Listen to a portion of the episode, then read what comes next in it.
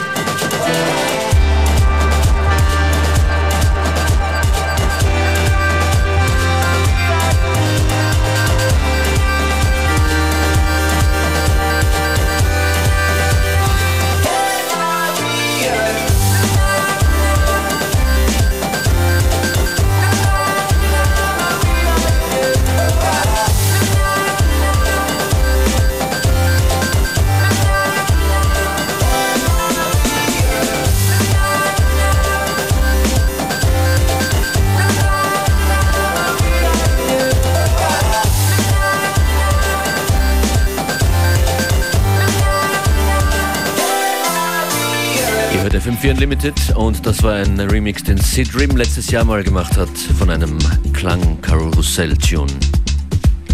Unlimited noch etwa eine halbe Stunde und äh, ab dann jederzeit im FM4-Player auf FM4 OFAT.